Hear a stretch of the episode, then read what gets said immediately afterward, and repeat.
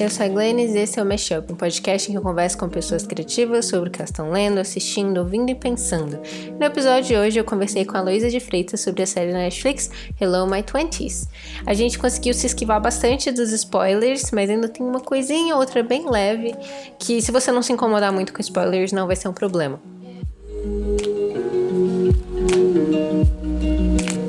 E aqui hoje no Mashup a gente está com a Luísa de Freitas. Ela é doutoranda em literatura e ela foi uma das fundadoras da Alpaca Press, que é um projeto que não existe mais, mas que foi muito legal. Elas escreviam sobre literatura, cinema, cultura pop e também é, faziam aparições em, em feiras, projetos culturais. É, queria te agradecer por ter aceitado o convite de participar. E hoje a gente vai falar sobre é, uma K-Series, uma série coreana chamada Hello My Twenties.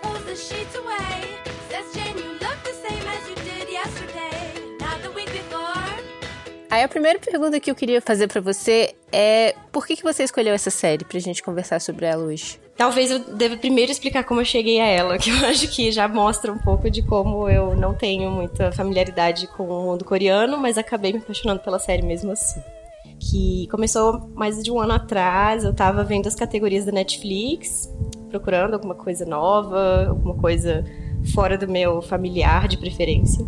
É, eu sempre tenho a sensação de que tem alguma coisa escondida naquele catálogo que a gente nunca vai descobrir se não fuçar muito, sabe? Sim. E aí, numa categoria que eu não lembro o nome exato, mas era alguma coisa do tipo séries de TV com protagonistas mulheres. Ou mulheres fortes. Eu não, não era mulheres fortes, mas era alguma coisa do tipo, assim. É, uhum. Tava recomendado para mim, não esse seriado, mas um seriado coreano chamado Uma Mulher Espetacular. Aí, quando eu vi essa sugestão, eu pensei, caramba, eu não acompanho nada de cultura coreana, não sei porque a Netflix me recomendaria isso. E aí eu pensei, poxa, eu não, não, não conheço assim cultura asiática contemporânea de maneira geral, sai muito da minha seara de espectadora, de ouvinte, enfim. É, mesmo as coisas que fizeram mais sucesso assim na minha geração, é, principalmente entre pessoas um pouco mais novas também, talvez, tipo mangá, anime japonês, K-pop, essas coisas. Então, era uma coisa assim muito do nada para mim e parecia também um seriado meio produção enlatada, com cara de não ser exatamente nada muito interessante. Mas aí eu pensei, o que, que é uma produção enlatada clichê que seja da Coreia, da Coreia do Sul? Uhum. Então, eu pensei, poxa, talvez seja legal conhecer, né? Sei lá, vamos ver uns minutinhos aí, ver de qual é. Pelo menos eu escuto um pouco de um idioma e vejo um pouco de uma cultura, mesmo que seja de um programa de TV bobo, enfim. Aí a, a proposta da sinopse também me chamou atenção, porque a gente sabe muito sobre como existe o machismo nos países asiáticos e tudo mais, e a sinopse era promissora, assim, realmente, por estar naquela categoria, realmente, né? Era uma sinopse que dizia assim: é, uma jovem editora de revista de moda parece ter tudo o que sempre sonhou, mas precisa aprender a equilibrar a vida profissional e pessoal. E aí é sobre essa garota que tá no auge da carreira, é super bem sucedida. É... Mas aí a trama começou a mostrar mais essa coisa da vida pessoal sendo equilibrada com a profissional, ou seja, romances uhum. e mais romances e mais romances. Aí eu parei. Claro. Pois é. Aí eu parei de ver. Aí depois eu fui vendo outras sinopses de seriados coreanos, porque eu pensei, caramba, se existe esse seriado, que é uma produção enlatada, que já tem assim uma, um, um quesinho de de feminismo e muito protagonismo feminino, querendo ou não. É, deve ter outras coisas legais. Aí eu comecei a fuçar mais. Aí eu vi que tem basicamente, pelo que eu vi, pelo menos na Netflix, que eu sei que é só uma amostra reduzida, né, do que, que se produz naqueles uhum. países. Mas enfim, é, o que eu vi lá tinha basicamente ou um roteiro super clichê e batido e romântico, heteronormativo, monogâmico, etc, etc. Super batido mesmo, assim, até bem preguinha, ou era super surreal, assim, uma coisa de mistérios e sobrenatural e enfim. E aí o surreal me fez ficar rindo muito assim da criatividade deles, porque tem, só para vocês terem uma ideia, tem um que é um seriado sobre a célula do corpo de um cara, uma célula mesmo que se separa dele, vira uma gata, gata tipo animal gata. Meu Deus. E, e fica ajudando a buscar um par ideal para ele. Aí tem uma outra lá que a garota é fantasma Gente. e ela não se conforma com ter morrido virgem. Aí ela fica tentando tentando entrar no corpo de alguma garota para transar com algum cara. E... Meu Deus! Só que isso tira a energia das, dos homens com quem ela tenta transar, e aí causa várias mortes ou quase mortes, e aí vira um mistério do, do hospital que sempre chega algum cara jovem, quase morrendo. E eles tentam desvendar, assim, tipo, umas coisas. Sim, e quais são os nomes dessas séries agora que você mencionou? Deixa eu ver. Essa da célula é Love Cells, tipo cells escrito C-E-L-L-S. Uhum. Tem, tem esses trocadilhos também. Tem outro trocadilho que eu acho ótimo, que é seu searching, em vez de seu, soul é seu do, da cidade. Uhum, da cidade. É. Ah, que massa. E aí, esse da, da fantasma, acho que é eu acho que é Oh My Ghost, mas eu não tenho certeza que é isso.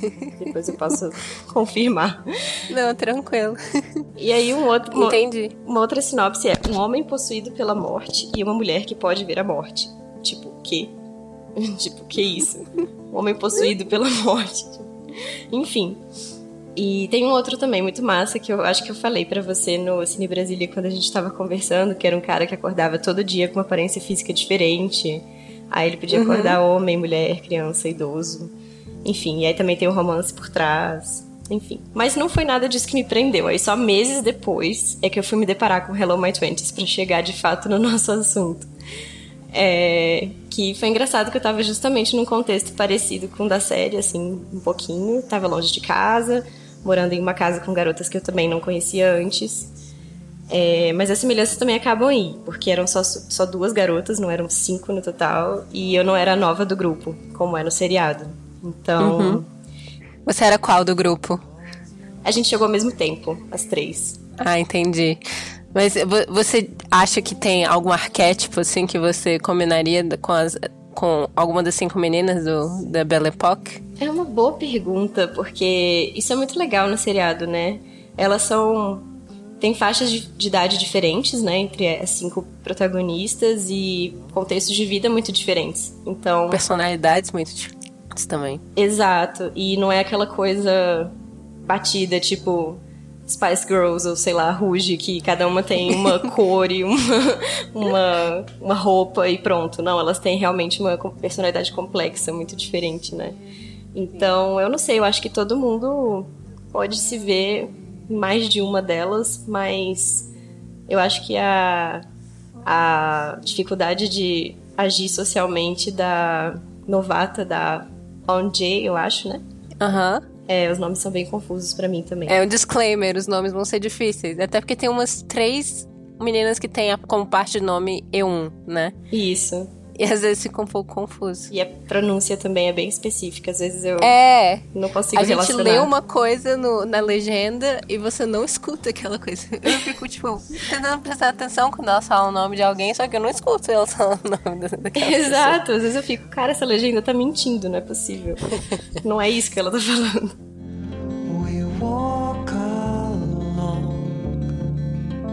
Até agora tem duas temporadas, né? Do Hello My Twenties. Inclusive, tem. Esse, essa série, na verdade, tem dois nomes. O outro nome é, é literal, né? Do, do, coreano, é Age of Youth. Foi como eu fiquei sabendo dessa série. Na verdade, eu vi pr primeira vez que ela existia pelo Tumblr. Ah, é? Através de GIFs. Sim. Nossa! Foi assim que eu me interessei pela série. Que legal! E foi muito engraçado porque eu me interessei pela série, aí eu fui atrás de assistir, aí eu vi um episódio que estava disponível nesses sites de, de cultura coreana. Uhum. E eu fiquei tipo, nunca vou conseguir assistir o resto, porque só o primeiro estava disponível. Eu depois descobri que a Netflix tinha comprado, né? Agora é uma série da Netflix. Aí eu fiquei super animada e assisti. Ah, é, é verdade, série... não era da Netflix antes, né? Não era da Netflix antes. Olha que curioso. Sim começou como um, uma série de alguma. Deixa eu ver, da é, JBC.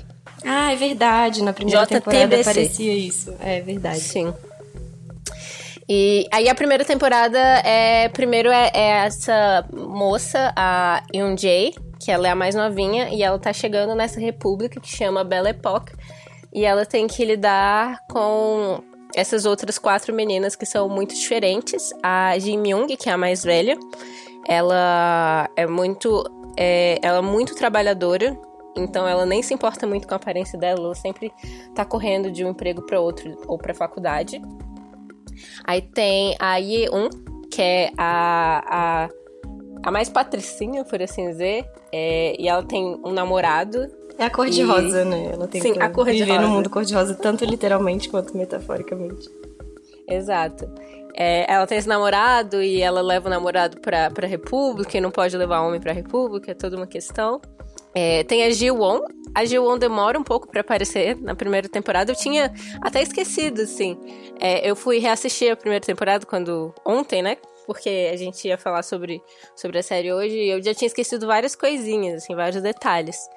É, e a Jill Won, que é uma personagem super importante na segunda temporada. Eu acho que a história principal é costurada em cima dela, né? Nessa primeira temporada ela é mais coadjuvante, assim. É verdade. E ela, ela é uma aluna de jornalismo e ela é doida por homem, mas ela não consegue perder a virgindade de jeito nenhum.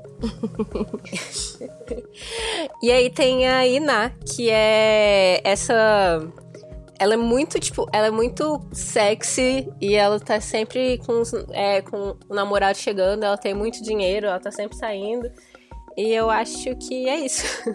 Elas têm também histórias de vida, né? Diferentes, assim, anteriores a, ao que passa no seriado, mas que a gente vai descobrindo enquanto a gente assiste de, por flashbacks ou então pra ver, por ver o contexto mesmo de vida daquela pessoa, que são bem interessantes, né? Sim. Tanto na primeira quanto na segunda temporada tem é, mistérios, né? Que envolvem elas. E o passado delas. E aí só agora eu chego ao, ao ponto que eu tava tentando fazer no começo e não consegui, que era de que eu comecei a ver que tinha essas duas, esses dois tipos de seriados, um, ou muito clichê de romance ou surreal, e o Hello My Twenties pega um pouco dessa coisa do surreal e não pega o clichê de romance, assim. Tem os romances, mas eles são super secundários, né? Sim. E são bem construídos, tipo, você fica com vontade que, que eles fiquem juntos, as pessoas que é pra gente querer que fiquem juntos. Exato. E quando não são secundários, eles têm um outro, um propósito a mais, não é só felizes para sempre, né? Tem outras coisas. Sim. É Uhum. mais complexo, assim. Sim. Inclusive, a, a minha história com K-dramas também foi meio triste, assim, de. é, teve uma série que eu gostei, que era de romance, que é When the Wind Blows. Mas todas as outras séries que eu começava, eu ficava, tipo, super indignada com machismo ou alguma coisa assim. E não dava conta de continuar. Aí teve uma especificamente que foi a que me deixou mais, mais irritada. Eu não lembro o nome agora, mas eu vou colocar no, no post quando, quando eu for escrever. Que era uma veterinária e um é, empresário. E aí ele compra o prédio onde tá a pet shop dela e tal. E é, tipo, tão machista, mas tão machista que eu ficava, tipo. Eu não acredito que ele é machista desse tanto, que isso não vai ser subvertido. Eu fiquei, eu assisti a série inteira esperando que, tipo, em algum momento é, o machismo fosse subvertido, mas não, era só machista pra caramba mesmo. Aí fiquei muito frustrada. E aí essa série me surpreendeu de forma muito positiva nesse sentido. Porque tem essas cinco, cinco mulheres, né, muito diferentes e, e apesar de ter elas terem problemas, não existe exatamente uma rivalidade entre elas. A relação delas é muito mais importante que as rela- relações que elas constroem com potenciais é, interesses românticos e tal. Exato. Nossa, totalmente. E mesmo quando tem algum, algum tipo de. Não sei nem se a palavra seria rivalidade, né? Mas algum antagonismo entre elas, assim, é uma coisa normal, que todo mundo Sim. tem. Pessoas brigam. Exato. E que eles não idealizam também. Ah, tem cinco garotas morando juntas e elas são as melhores amigas do mundo e fazem tudo uma pela outra. Não, não é assim. Tipo, elas estão se conhecendo ali, se conhecendo no sentido também dos defeitos que as pessoas têm no dia a dia, porque morar junto não é fácil e, enfim, é normal, assim. São antagonismos que elas até superam de maneiras muito diferentes, cada uma com a sua personalidade, né? Me lembrou até na primeira temporada, no- que não chegou a ser assim uma rivalidade, mas que a Ina e a Jin Myung não se davam muito bem, né? Elas meio que não, não se conversavam mesmo, assim, elas não brigavam explicitamente, mas elas eram elas se viam como de mundos opostos, né? E depois elas começaram a ver como elas na verdade não são tão diferentes como, como seres humanos, né? Achei isso muito interessante na primeira temporada, assim. que rolavam umas faíscas de rivalidade feminina clichê e depois você via que não era isso, assim. Sim. Inclusive, elas duas são as minhas personagens favoritas. A, a Jung Myung e a Ina. Na primeira temporada, principalmente. Porque na segunda temporada, infelizmente, a Ina só faz aparições, ela sai da casa. Exato. Mas elas têm um, papel parecido, né, dentro da casa, apesar de elas serem muito diferentes. Aí na, a gente descobre depois que ela trabalha como garota de programa e a Jim Myung é essa pessoa super é, focada no trabalho. Mas as duas têm uma posição parecida dentro da casa de, ser, de serem, tipo, é, meio que as mãezonas das outras. Elas tomam conta, elas, tão, elas prestam muita atenção, elas é, se preocupam e tal. E é legal que a Jin Myung tem um jeitinho mãezona de ser que é muito peculiar, né? Porque ela é super principalmente na primeira temporada, ela é super distante, fria. Na segunda também, mas na primeira mais ainda, né? Que ela é seca, até dá uma impressão assim de que ela não se importa com ninguém porque ela tem muita coisa para fazer, não por ela ser uma má pessoa, mas porque ela tá muito focada na, na, nas coisas que ela precisa fazer. Mas na verdade ela, ela repara nas coisas em volta dela, né? Ela tem uma sensibilidade também, assim. Com certeza. Tem uma coisa muito fofa nos primeiros episódios que é, o primeiro episódio é a Yoon chegando na casa, né, e tendo muitas dificuldades com todas as, as pessoas da casa, porque cada uma tem alguma complicação. E aí no final ela finalmente meio que explode e fala para todo mundo todos os problemas que ela tem.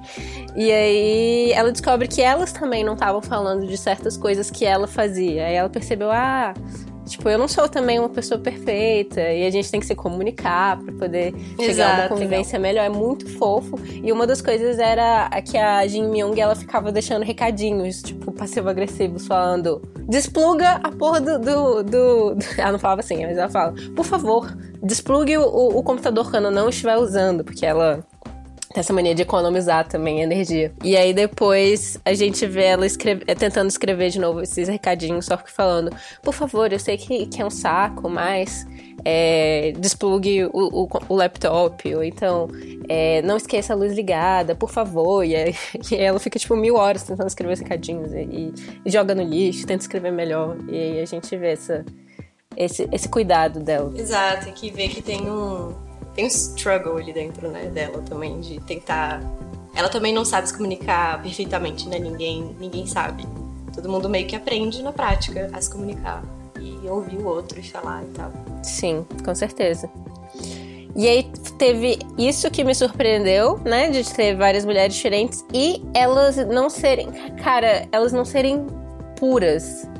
É. Tipo, eu fiquei muito surpresa, de, muito surpresa mesmo de ter uma delas ser prostituta, é, elas falarem sobre cocô às vezes. Eu fiquei, gente, eu nunca vi isso numa, em outra série coreana, sabe? Assim, as minhas preferidas são as, mais ou menos as mesmas que as suas, mas também eu gosto muito da Jiwon, que ela é, assim, o oposto da, da On Jae, que ela é totalmente extrovertida, né? E ela traz uns equilíbrios incríveis às vezes, né? Porque tem várias histórias pesadas e pesadas em vários, né, vários níveis, inclusive. Uhum. E, e ela a Jiwon também é minha favorita. Só que mais da segunda temporada, que é quando ela tem mais é... exposição. Exato. E ela tem, assim, essa espontaneidade nível master, né? Que ela até deixa as outras desconfortáveis. Imagina, imagina a sociedade. Se quem mora com ela e amiga dela fica desconfortável às vezes. Sim. Nossa, tem uma cena, na primeira temporada ainda, que é. Ela, ela sai num, num blind date com mais duas meninas e três rapazes, né? E logo no começo do date, tá to, os, todos os rapazes estão interessados por ela. E aí, ao longo do date, ela faz todo mundo rir, ela é super ativa, ela que escolhe a comida de todo mundo, porque ninguém consegue se decidir. Aí, no final do encontro, nenhum dos caras mais está interessado por ela, apesar de eles terem adorado, tipo, sair com ela e se divertir com ela. E aí traz muito isso, do fato de ela ser uma mulher super é, ativa, né? Ela não é nem um pouco passiva. E sem uma mulher engraçada, e como isso muitas vezes não é desejável, né? Ela não é a típica protagonista de uma K-series. Eu acho que faz. que foi muito legal, apesar de é, ela não ser protagonista nessa primeira temporada, na segunda temporada ela ter tido um papel de bastante destaque. Eu também acho, e eu pensei a mesma coisa. Como é engraçado, assim, que também teve um, um blind date que eu acho que foi só ela e um cara também, que foi a mesma coisa. que no começo ele tava parecendo interessado, mas depois ela fez tanta piada, tanta piada, ele morreu de rir. E ela pensou: caramba, foi ótimo, foi maravilhoso, ele riu tanto, então ele gostou de mim, mas aí ele também só gostou dela como amiga. Isso também é uma. Eu senti como uma espécie de alfinetada também, né? Nesse padrão masculino de o que é uma mulher desejável, né? Uhum. Inclusive, a gente tem, né, a, a personagem da Ye Un, que ela é essa, esse padrão, né, de mulher desejável, pelo que a gente entende, assim, o pouco que a gente entende a partir da cultura coreana que a gente consome. E apesar de ela ser assim, a gente vê como o comportamento dela vai se adequando ao que ela acha que homens achariam desejáveis e como isso acaba meio que sendo uma faca de dois gumes para ela, né? No final, ela acaba ela tem alguns problemas por conta desse jeito dela de tentar sempre agradar. Exato. E ela ela até vai se minando, né? Ela vai se anulando mesmo para fazer isso. E a gente vê que ela, inclusive, em vários momentos é a personagem mais irritante, né? Assim, na casa, porque ela é estridente, ela reclama com voz agudinha, ela fecha o olho para reclamar, gritando. E, inclusive, eu fiquei muito surpresa de, de descobrir que essa atriz aparentemente era de uma banda de K-pop. Sim, eu descobri isso antes de a gente começar a gravar. Agora, sim, olhando na Wikipedia. Te... Foi engraçado porque eu tinha aberto o YouTube para procurar e aí a gente começou a ligação. e eu achei isso muito surpreendente porque ela, assim, ela pode cantar super bem e tal, eu nunca vi ela cantando, mas ela falando é que tem a voz mais bizarra. Estridente de, de garota que reclama mesmo com todo. Assim, isso faz parte da atuação também dela, claro. Mas. É, e, e ela, assim, em vários momentos ela é a personagem que você vai começar a ter raiva, mas depois você vê que não dá pra ter raiva, porque você vê que a pessoa assim, eles mostram as, as, personagens com tal profundidade que você começa a compreender melhor de onde vem aqueles defeitos, né? E por que que quando a gente olha para a superfície, a gente não tá vendo um monte de coisas por trás, né? Com certeza. Nossa, é um é. super, super é uma super reviravolta isso para um seriado, para qualquer seriado, inclusive, não apenas asiático, né? Uhum. Sim, elas não, não ficam presas a estereótipos, elas todas têm vidas internas muito complexas e é, é muito interessante de ver isso sendo explorado. Eu fiquei bastante feliz. É, e aí, a gente acabou falando bastante sobre isso, né? Sobre o dia a dia. É uma série bastante de cotidiano, mas também tem os mistérios e, e tem um pouco de ação e aventura também, que é, é surpreendente. E ficou muito bom. A segunda temporada começa. É, é, eles misturam isso da comédia com, com a ação também. É, elas param numa, numa pousada. E aí tem um cara lá que, na verdade tá, raptou os donos da pousada. E elas passam a noite lá sem perceber. E aí fazem ele fazer um churrasco para elas. E é toda, toda uma questão. Nessa parte, não me lembro se só. Acho que é mais de um episódio, né? É, me deu uma sensação, em alguns momentos, uma lembrança de Meninas Superpoderosas.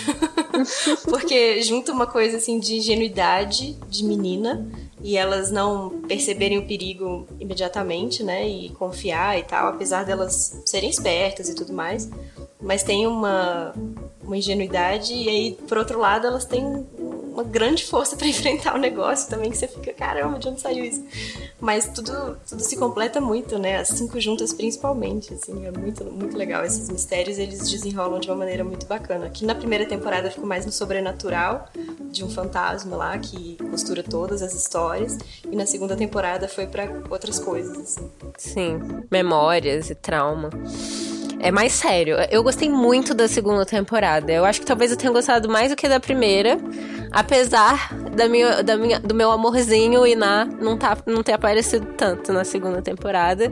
E de terem mudado a atriz da Yoon-Jae, o que me deixou bastante revoltada. É uma coisa bem estranha que a gente não sabe porquê, pelo menos eu não, não consegui descobrir. É, a, a atriz da primeira temporada, ela teve problemas de conflito de horários. E aí ela ah. não pôde participar das gravações. E aí mudaram a atriz.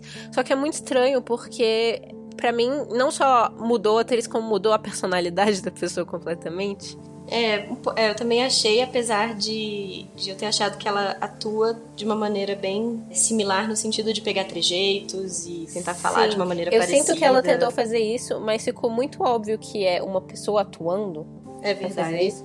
A personalidade da MJ na primeira temporada tinha isso de ser. Ela é meio caipira, né? Ela veio do campo, ela não, ela não usa roupas muito fofas. Essa da segunda temporada, ela é, é mais convencionalmente atraente, né? Para os padrões de beleza, assim. Que, e aí é, tenta passar essa ideia de que ela não é uma menina bonitinha e fofa. Que, como se fosse a atriz da primeira temporada. Eu fico tipo, não faz sentido isso. é verdade. Tem um conflito quando você olha assim. Cara, mas ainda mais, ainda mais tendo a outra em mente, né? Mas não é. Sim.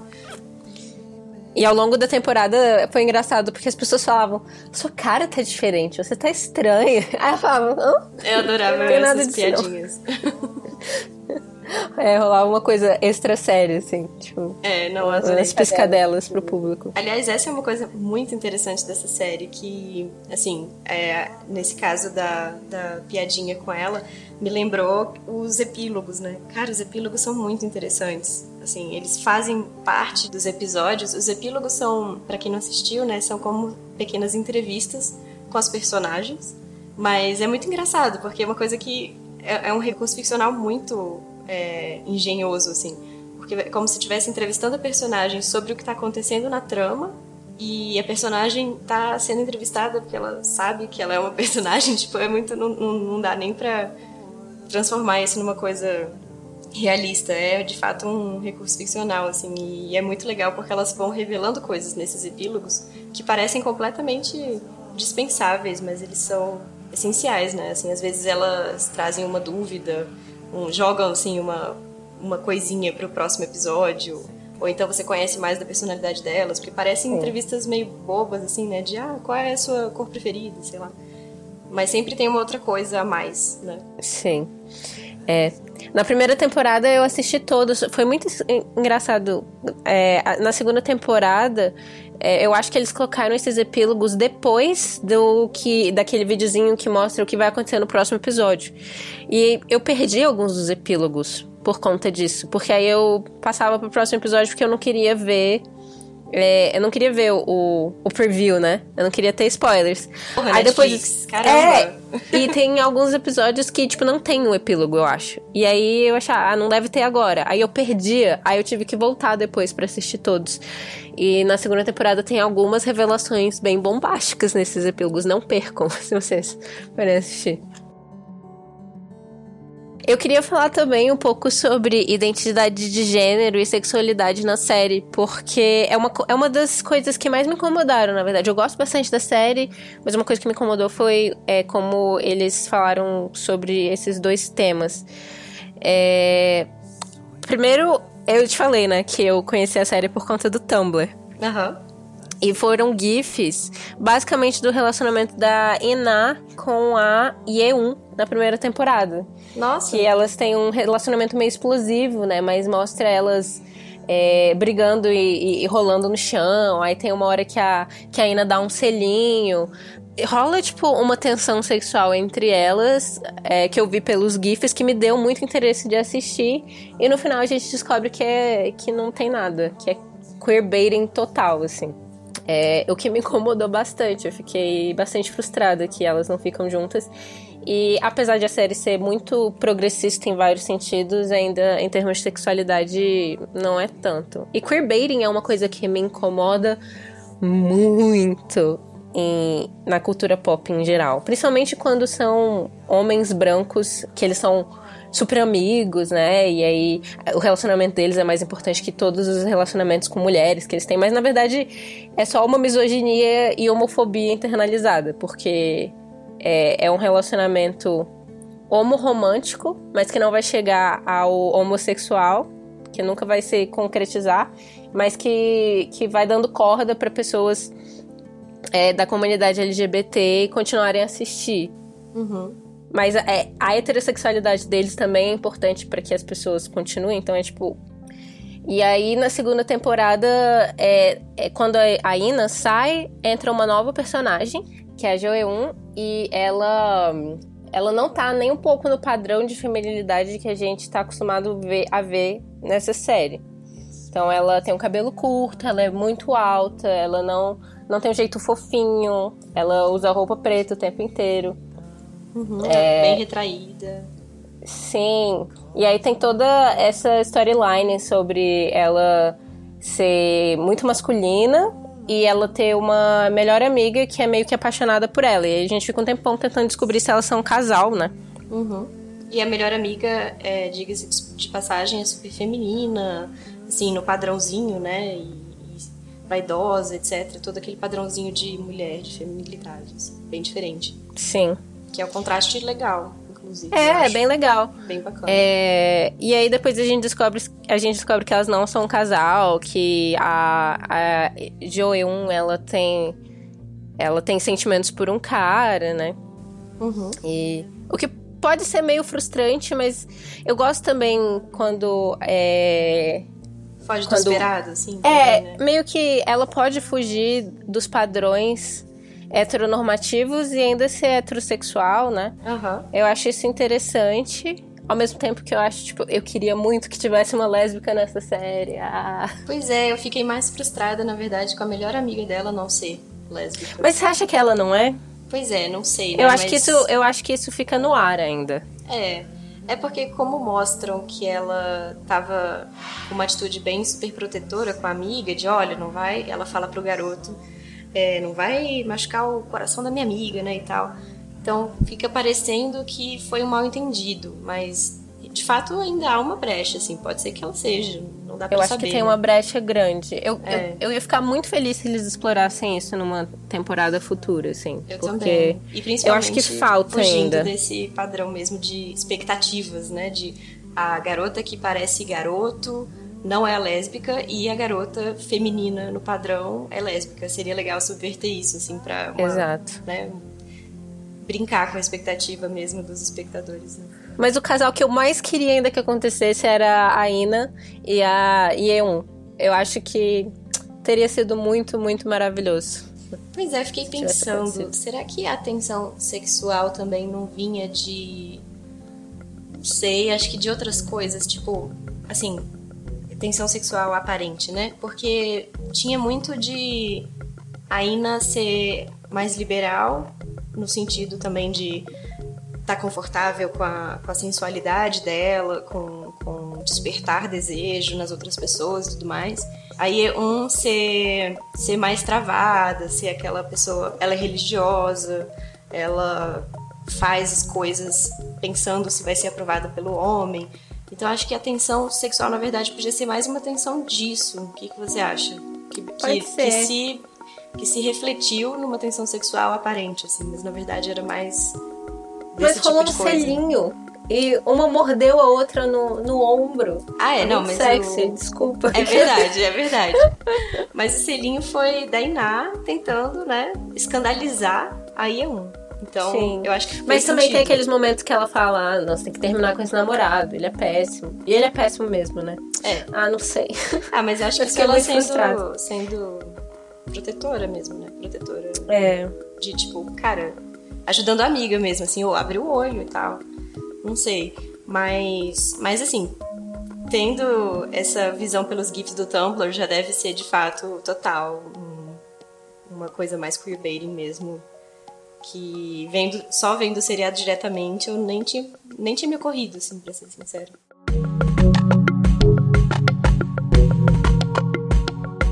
Então eu tenho duas perguntas para fazer para você. É, a primeira é: você está lendo algo agora? Se sim, o quê? Um, deixa eu ver. Eu tô lendo, mas eu acho que não é nada nada de ficção. Eu tô lendo um livro sobre sobre Borges mas é pra tese, então é tipo meio só assim leituras leituras pro, pro doutorado mesmo. Mas o último livro que eu li antes dele foi, na verdade, um livro que eu reli, que foi o Americana. Ah, da Shimamoto. Isso. Maravilhoso. Maravilhoso. Muito. Massa.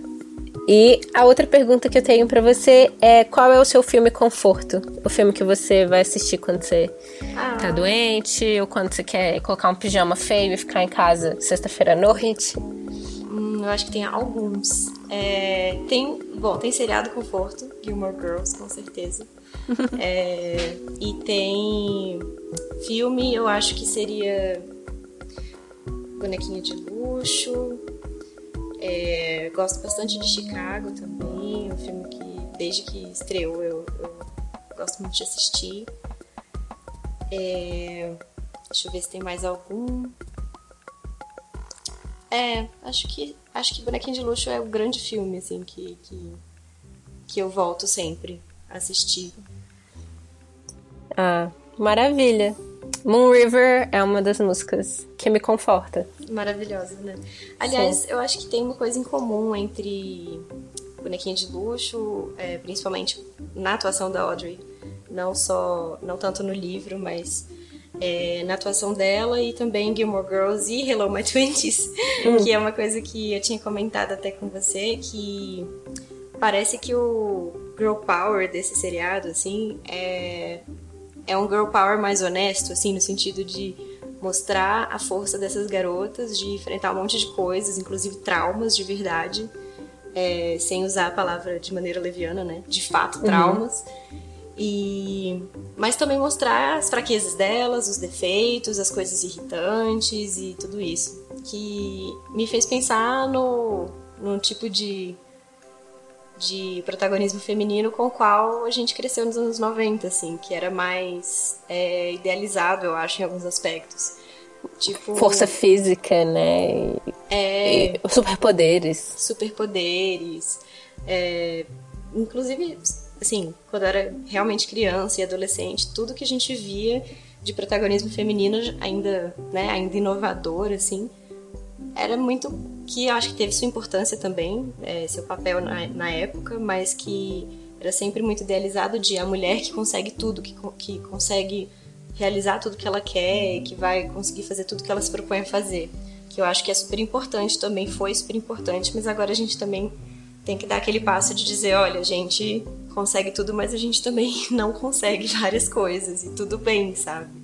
Sim, e eu acho que isso é, é, bem sucedido nessa série, principalmente no Hello My Twenties, muito porque essas, muitas dessas desses é, do girl power, né, dessas mulheres incríveis que conseguiam fazer tudo que a gente viu muito na, na cultura quando a gente era mais nova, é, a maioria dessas mulheres, elas estavam sozinhas nas histórias delas, né? Uhum, é verdade. Então elas tinham que representar todas as coisas. Então tinham vários homens em volta delas e elas eram as únicas mulheres. Então elas tinham que ter todas as coisas incríveis. Então quando você aumenta a representatividade feminina, quando você tem várias representações, então é menos high stakes, assim. Então é tudo bem ela ter defeitos, tudo bem é, ela não representar todas as coisas para todas as mulheres. Você tem várias mulheres e cada uma vai trazer coisas positivas e negativas. Que é uma coisa que eu, que eu gosto muito numa das minhas séries da, da infância e adolescência favorita, que é o Avatar, a lenda do Aang. Que tem várias personagens mulheres, várias, várias mesmo. E todas elas são. têm força de, de formas muito diferentes. Então a gente tem as que são é, tem força física, né? São lutadores, mas a gente também tem as diplomatas, a gente tem as estrategistas, a gente tem aquelas que são mais femininas, aquelas que são masculinas, e são todas maravilhosas. Uhum. Da sua própria forma. Exato. E isso é muito importante também em termos de é, abordagem dos problemas, né? Não só a representatividade, mas de trazer, por exemplo, temas que são importantes na série, tanto na primeira temporada quanto na segunda, de homens abusivos, né? Que na primeira tem o chefe e tem o namorado, tem várias figuras de, de autoridade abusivas. E, uhum. e é, é mostrar como cada garota lida isso de uma maneira completamente diferente, porque a gente tá lidando com tudo na nossa vida como a gente pode naquele momento, né? Sim. E, e nada é assim, ah, um cara vai ser abusivo, então eu vou tirar meu superpoder de garota superpoderosa, girl power feminista empoderada, e aí eu vou dizer, não! E tudo vai ficar bem, e aí, yes! E aí eu vou, sei lá, mostrar para as minhas amigas que elas também vão se empoderar. Tipo, é um, é um processo muito longo, muito lento, muito difícil, né, na, na nossa sociedade. Então, eu acho muito legal como esse, esse seriado mostra essas coisas todas com bastante cuidado e bastante nuance. Também curti bastante. Ah, massa. Você quer deixar onde as pessoas te encontram nas redes? Ah, pode ser. Eu uso mais o Twitter. É... Eu também não uso muito freneticamente, não, mas é o que eu uso mais, que é arroba alguma Luísa. Alguma de alguma mesmo. A palavra. e o Instagram, que eu uso um pouco menos nas postagens, um pouco mais nos stories ultimamente, é Echoing Green. Com